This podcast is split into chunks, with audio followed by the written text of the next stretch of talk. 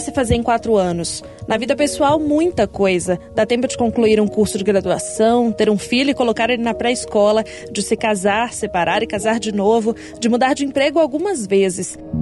Mas e quando a gente fala de uma cidade? Quantas alterações podem acontecer nesse período?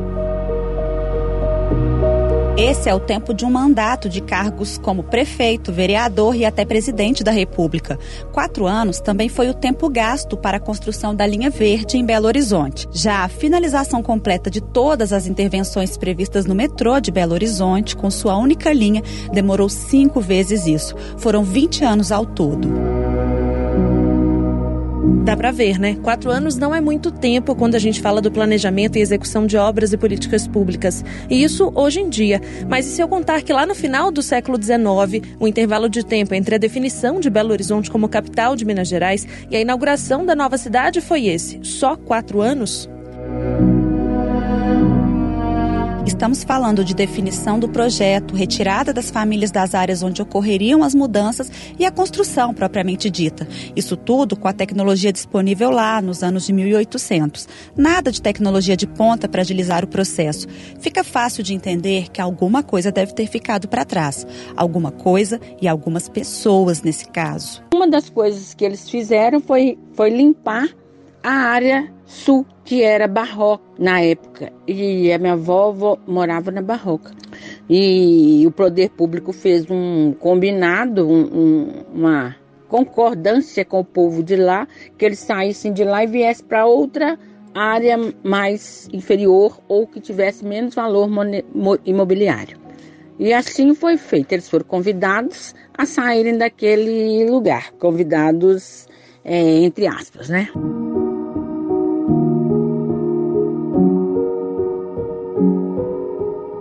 E o que acontece é uma tábula rasa, né? a intenção de uma tábula rasa de retirar todos os antigos moradores do Arraial do Curral del Rei desse território para a implementação de uma outra cidade né, que carregaria em si a égide da modernidade, do desenvolvimento de uma cidade da República e branca.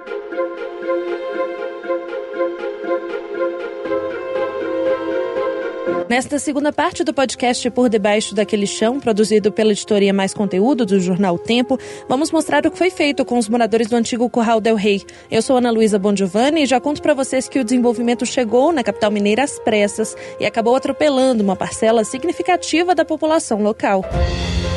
No episódio anterior, inclusive, nós mostramos como o Largo do Rosário, com a capela de Nossa Senhora do Rosário dos Homens Pretos e um cemitério, foi tirado do mapa de tal forma que só agora ele está sendo incluído na história da cidade, graças ao esforço de pesquisadores. Eu sou Tatiana Lagoa e, assim como a Ana Luísa fez, também quero deixar uma sementinha de questionamento para vocês regarem ao longo desse episódio. Já pararam para pensar que o processo de formação de regiões sem estruturas básicas e bolsões de pobreza pobreza na cidade podem ser reflexo desse início desigual? Bom, é o que concluiu a doutoranda, arquiteta e urbanista Lisandra Mara Silva. Nesse projeto de cidade, né, dessa nova capital, foram pensados também os locais de moradia né, dos, de alguns estratos sociais. Então, os funcionários públicos, né, inclusive existiam modelos de projeto para os funcionários públicos, né, para outros trabalhadores. O fato é que os operários né, e operárias que trabalharam de fato no, nesse grande canteiro de obras que se tornou não tinham um lugar de moradia previsto nesse projeto. Né? Os estudos apontam que se tratava de uma população que deveria ser provisória nesse projeto, né? Enquanto as obras estavam acontecendo, enquanto existia necessidade dessa mão de obra, essas pessoas iam se resolver resolvendo, né, em termos de moradia, construindo seus próprios barracões e cafuas, e à medida que os serviços da obra, né, exigiam, essas famílias eram deslocadas, né, eram removidas né, de seus locais de moradia e transferidas para outros lugares, né, onde elas mesmas proviam essas moradias. E esse é o histórico, essa é a dinâmica que se perpetua ao longo do século XX, né?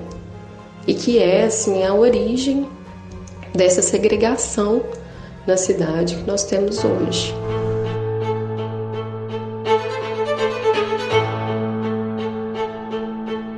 Para situar melhor o que a Lisandra está falando, vamos fazer só um parênteses aqui com o contexto histórico. Quando escolheram Curral del Rei para ser a capital de Minas Gerais, o Brasil tinha se tornado república só quatro anos antes. Tinham se passado apenas cinco anos da abolição da escravatura aqui no país. Então era muito forte a ideia de modernidade, de rompimento com o que lembrasse aquele país escravocrata e dependente da coroa portuguesa. Comissão construtora da capital foi norteada por esses pensamentos. O engenheiro responsável pelo projeto foi Arão Reis.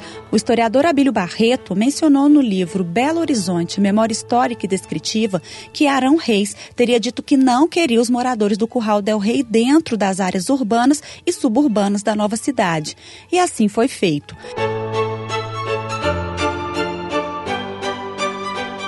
Em 1894, um decreto do governo desapropriou todos os imóveis que ficavam dentro do traçado da futura Avenida do Contorno. Olhando com a perspectiva que temos hoje, parece impossível que algo assim ocorra tão rápido. Para entender como isso aconteceu, eu conversei com a historiadora Josimeire Alves Pereira. O Curral del Rei, que foi então a região escolhida para abrigar a nova capital de Minas Gerais no final do século XIX, era um território, um povoado formado predominantemente, segundo as fontes documentais da época, por pessoas classificadas, então, como pretas, pardas e africanas.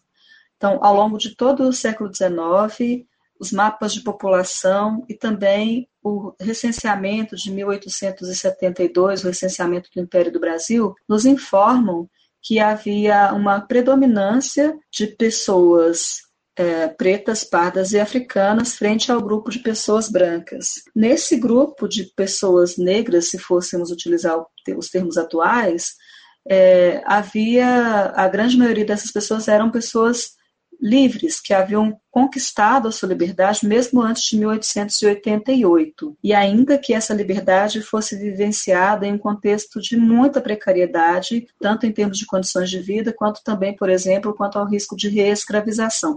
A liberdade era um valor. O que ocorre é que, é, para a construção da cidade, houve uma desapropriação de pessoas né, de, que moravam em terreno, nesse terreno que correspondia aos interesses da construção da cidade. Então, a comissão construtora de, de, da nova capital, né, que representava o governo do estado de Minas Gerais, é, adquiriu terrenos, indenizou as pessoas, né, especialmente da, do centro, da região central, e dentre essas pessoas, é, provavelmente haviam pessoas negras, né, mas a grande maioria das pessoas negras que habitava também essa região central, não recebeu indenização, porque moravam em habitações que eram conhecidas à época como cafuas, né, ou, ou termos similares. Cafu é, um, é uma expressão de origem é, de, é de, uma das línguas né, do ramo Banto-Congo, que era muito presente também no território do Qual del Rei devido à forte presença africana. É, mas as cafuas elas são encontradas na, na documentação como um, um termo pejorativo para indicar um tipo de habitação indesejada na cidade, né? Então, provavelmente, muitas pessoas negras que moravam nesse espaço foram, nesse sentido, expulsas do território porque não tinham é, a, a, a quem nem ao que recorrer. Então, há uma presença de população negra no território, mas que sofre desde a criação de Belo Horizonte com os processos de é, urbanização, né, de criação da cidade de urbanização. Os projetos de urbanização eles acabam afetando as pessoas negras que, que estão habitando em territórios que passam a ser de interesse é, do poder público, mas também mais para frente, nas outras décadas, ah, do mercado imobiliário, que tem uma aliança com os governos locais, né, com, com o governo municipal também, ah, de, para impulsionamento. Então, ele, essas pessoas acabam sendo alvo, alvo de interesses que se contrapõem à existência secular dessas pessoas nesse território. Então, gerações e mais gerações de famílias negras que habitavam determinadas regiões de Belo Horizonte passaram a, a ser desapropriadas né, dessas terras é, com esse processo de criação e urbanização da cidade. O padre Mauro Luiz da Silva, que você deve se lembrar de ter ouvido no episódio passado, é um pesquisador das origens da capital. Ele conta que o afastamento dos negros do centro da cidade, recém-construída, era compatível com os valores da época. Até a chegada de Dom Cabral, a Irmandade de Nossa Senhora do Rosário dos Homens Pretos era abrigada ali naquela nova capela que havia sido construída pela comissão construtora, né? inaugurada antes da data da inauguração de Belo Horizonte. E então o que se entende é que a Irmandade, as festas do Rosário aconteciam ali até a chegada de Dom Cabral, quando ele então instaura um projeto que era de de retorno a uma experiência mais romanizada da Igreja Católica, querendo se livrar da, da experiência de religiosidades e manifestações religiosas vinculadas às experiências afrodiaspóricas, né, de espiritualidade de matriz africana. Esse é um projeto do próprio bispo, né, Dom Cabral que isso combinava né, perfeitamente com o projeto que se tinha de construção de uma capital aos moldes das cidades europeias. A grande inspiração era Paris, né? cidades norte-americanas, de Washington, né? cidades modernas, contemporâneas, republicanas, né? um modelo positivista.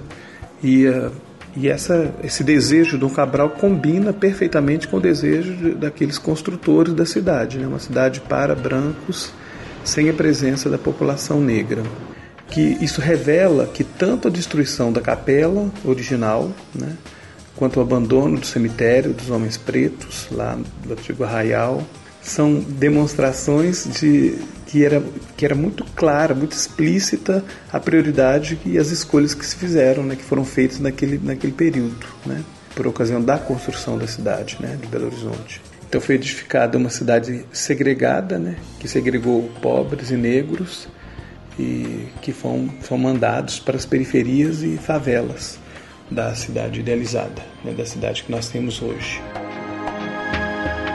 Percebam que cada vez que a cidade precisou se expandir, a população mais carente e negra acabava sendo empurrada para as áreas mais distantes. Isso ocorreu de várias formas ao longo da história de Belo Horizonte. No primeiro momento, por meio de decreto, depois com a distribuição de terras a grupos de interesse, mais tarde com a valorização das terras a um preço impagável pela população mais pobre.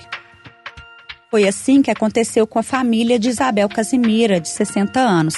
Belinha, como é chamada por todos que a conhecem, é rainha do Congo do reinado 13 de maio de Nossa Senhora do Rosário e do Estado Maior de Minas Gerais. Os avós dela moravam no bairro Barroque, em Belo Horizonte, na década de 1920. Nessa época, 23 anos depois da inauguração da capital, Belo Horizonte tinha cerca de 55 mil habitantes. A população crescia cerca de 10% ao ano e a prefeitura foi então forçada a investir investir mais em infraestrutura e avançar para as áreas suburbanas.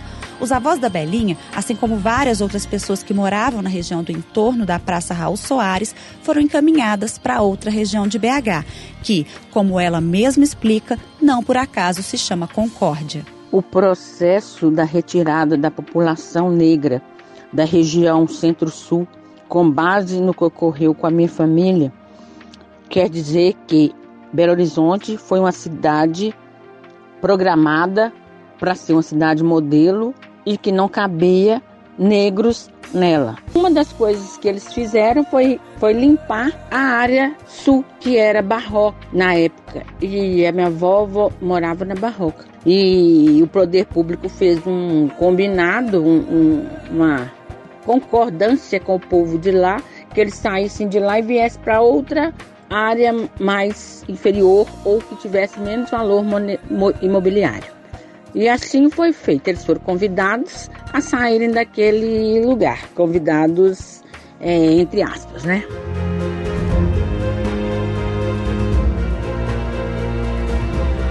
Muitas outras famílias foram obrigadas a deixar suas casas e seguir para áreas mais distantes e com estrutura precária. Uma parte delas hoje são bairros mais simples e outras formam o que a gente chama de favelas. A Lisandra pode nos explicar melhor essa questão. Nós ouvimos muitas narrativas né, que dizem que as favelas são tem como origem uma falta de planejamento, né? E eu questiono essa essa narrativa, eu questiono essa perspectiva, porque na verdade as favelas surgem de um planejamento excludente, né? A decisão por excluir os trabalhadores e trabalhadoras desde esse grande canteiro de obras, né, que foi a implantação dessa nova capital, gerou, né, essa o que a gente tem hoje enquanto, enquanto formação de cidade que reflete a estrutura social. Belo Horizonte então se firmou como uma cidade com um núcleo embranquecido na região centro-sul e uma predominância da religiosidade cristã.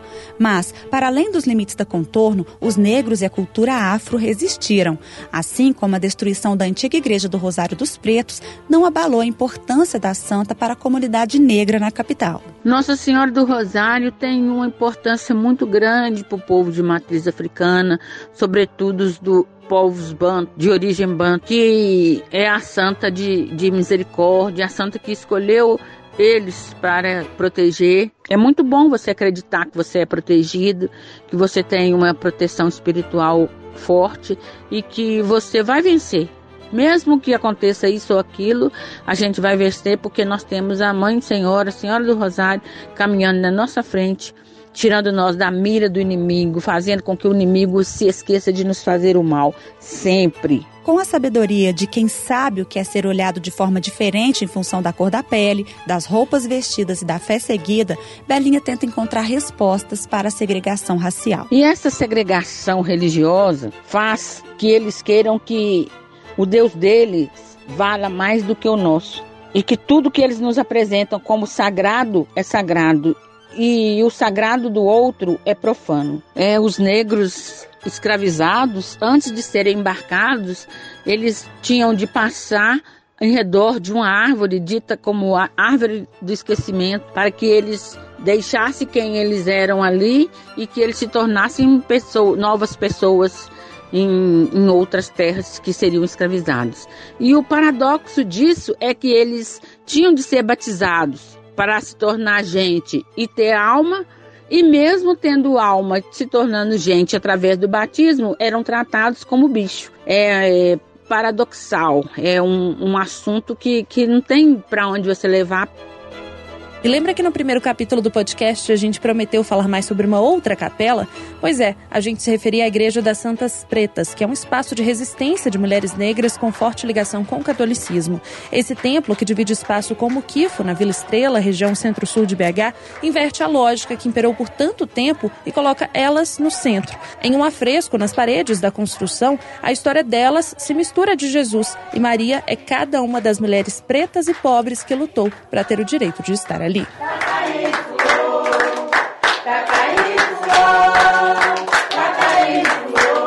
O próprio Muquifo é uma das iniciativas importantes que tenta resgatar a história dessas pessoas que foram colocadas em segundo plano ao longo da história da cidade. Mas essa resistência também está além dos espaços físicos.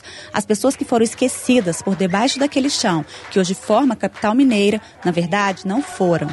E quem se lembra delas de alguma forma está fazendo de tudo para que essa história ganhe o destaque que elas merecem.